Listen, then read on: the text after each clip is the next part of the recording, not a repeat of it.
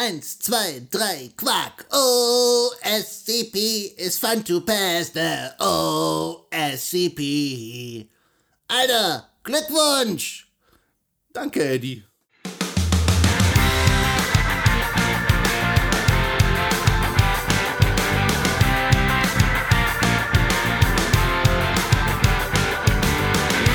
In unserer heutigen Spezialfolge erklären wir, was man aus der Hacker- und Pentester-Zertifizierung OSCP als Admin und Anwender lernen kann. Das ist der Infosec-Podcast mit Sebastian und Eddie dem Infosec Frosch!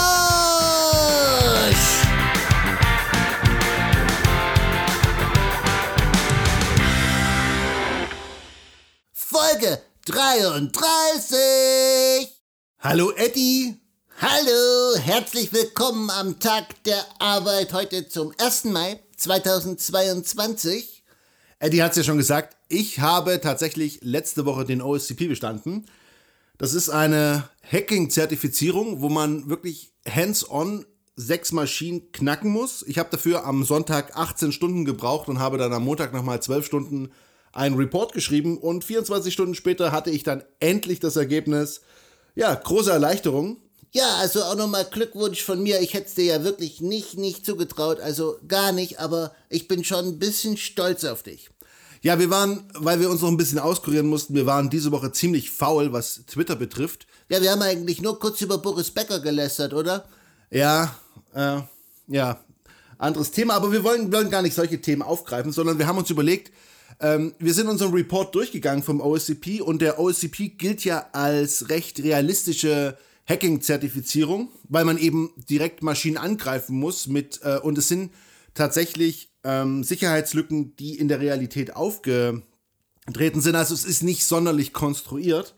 Und wir haben, wir haben uns überlegt, wir fassen jetzt einfach mal zusammen, was wir daraus gelernt haben und beziehungsweise was man als Admin und User daraus lernen kann, dass Leute, die den OSCP bestanden haben, euch nicht hacken können. Ja, genau. Und die, die den OSCP bestanden haben, die sind ja auch die Guten, die werden euch ja sowieso nicht hacken, außer ihr fragt danach. Also, wer mal gehackt werden will oder das irgendwie braucht, der kann sich ja bei uns melden. Okay, ich gehe einfach mal von oben nach unten durch meinen Report durch und sag mal oder fass kurz zusammen, worum es denn da eigentlich gegangen ist, was passiert ist und was so die Angriffsvektoren waren und was man dagegen tun kann. Ich kann leider nicht ganz genau sagen, was dran gekommen ist aus Copyright-Gründen und da sind die recht streng. Also man darf nicht über die, das Examen selbst reden, aber man kann es grob zusammenfassen. Das ist, glaube ich, okay. Also der erste Punkt war ein, ein ähm, Dienst, der nicht geupdatet wurde und es war kein Webserver, es war ein FTP-Server. Und da war es möglich, Dateien hochzuladen, die man dann über einen Webserver ausführen konnte. Und ähm, wenn man irgendwo Dateien hochladen kann, die man dann ausführen kann, dann hat man natürlich die Möglichkeit, die Kontrolle über den Server zu übernehmen. Da ganz einfaches Mittel, um das zu beheben, ist natürlich Updates. Updates zu machen, ganz wichtig. Und äh, die auch regelmäßig zu machen, weil solche Lücken relativ schnell ausgenutzt werden. Die Lücke war übrigens noch verhältnismäßig neu und ist auch in der Praxis relativ oft aufgetreten. Ähm, dann ist man quasi auf der Maschine ein normaler User, aber was man natürlich möchte, egal ob jetzt Windows oder Linux, man möchte natürlich Admin, beziehungsweise auf Linux heißt es Root-User werden. Und da war das Problem auf der Maschine, dass Dienste als Administrator ausgeführt wurden. Also nicht einfach als einen sogenannten Low-Privilege-User, der recht wenig Berechtigung hat, sondern als wirklich Administrator, der alles kann.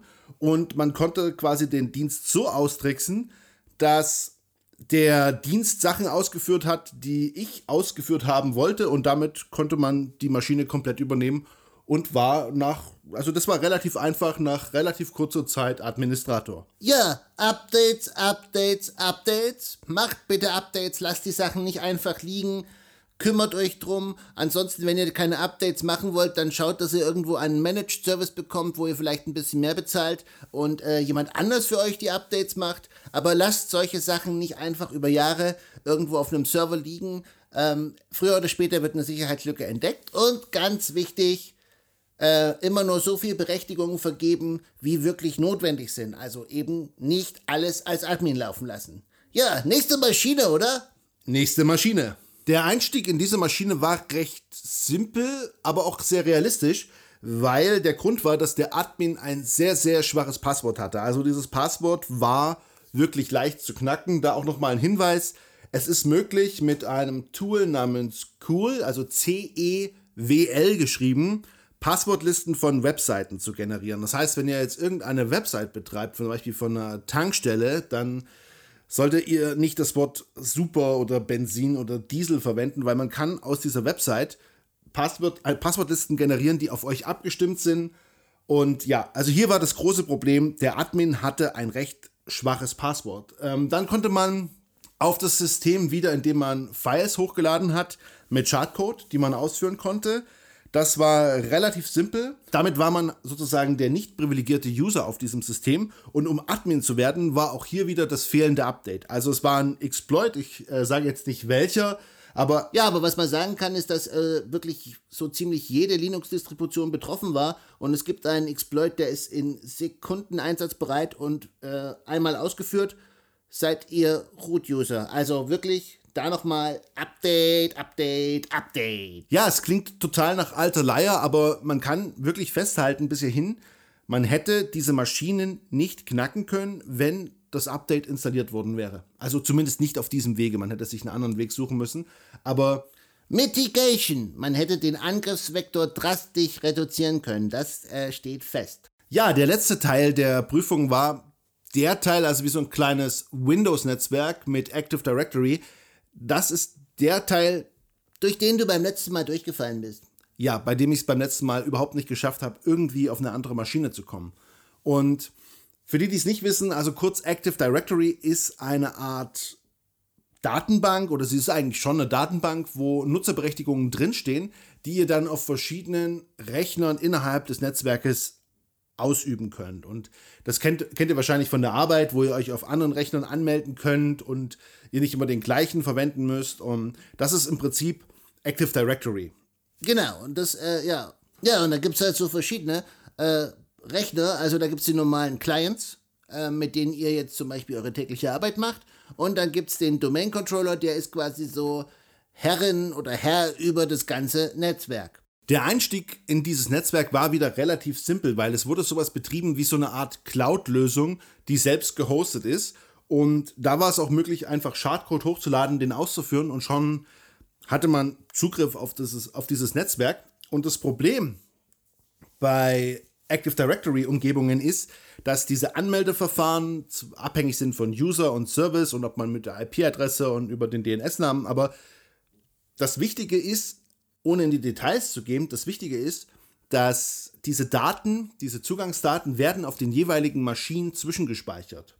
Teilweise sogar im Klartext, aber meistens gehasht bzw. verschlüsselt. Und es gibt aber Tools, die das auslesen und knacken können. Und da hängt es halt stark davon ab, wie stark euer Passwort ist.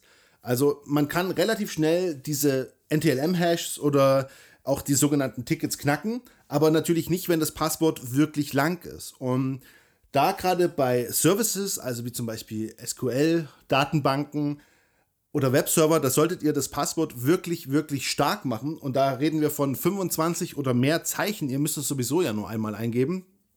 Oder ähm, da kenne ich mich aber nicht wirklich aus. Da gibt es diese Managed Users, da tauscht Windows quasi selbst das Passwort alle 30 Tage und das ist dann immer so mit, ich glaube, äh, 120, 130 Stellen.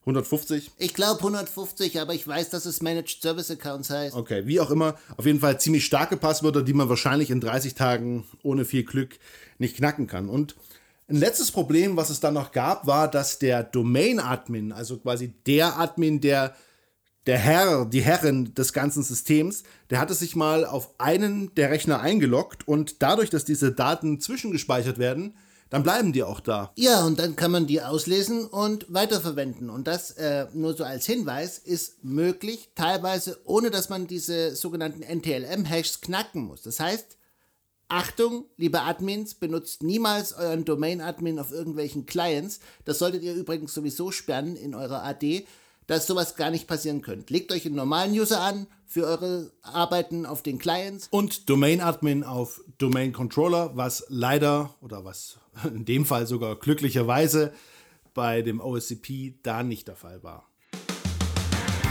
Und das war's mit unserer OSCP Spezialfolge. Nächste Woche wieder eine normale Folge. Bis dahin folgt uns gerne auf Twitter, infosec oder infoetti.de. Vielen Dank fürs Zuhören. Bis nächste Woche. Wir sagen Tschüss. Tschüss.